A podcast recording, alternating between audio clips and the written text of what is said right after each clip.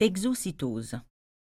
Les protéines synthétisées dans la cellule sont de grosses molécules qui, étant donné leur taille, ne peuvent traverser directement la membrane. L'exocytose permet la sécrétion de telles molécules. La vésicule contenant les molécules à sécréter parvient à la périphérie de la cellule où elle fusionne à la membrane pour ensuite libérer son contenu à l'extérieur. Le contenu illustré ici ne représente qu'une molécule, mais en réalité, une vésicule de sécrétion contient des milliers d'exemplaires de la molécule à sécréter.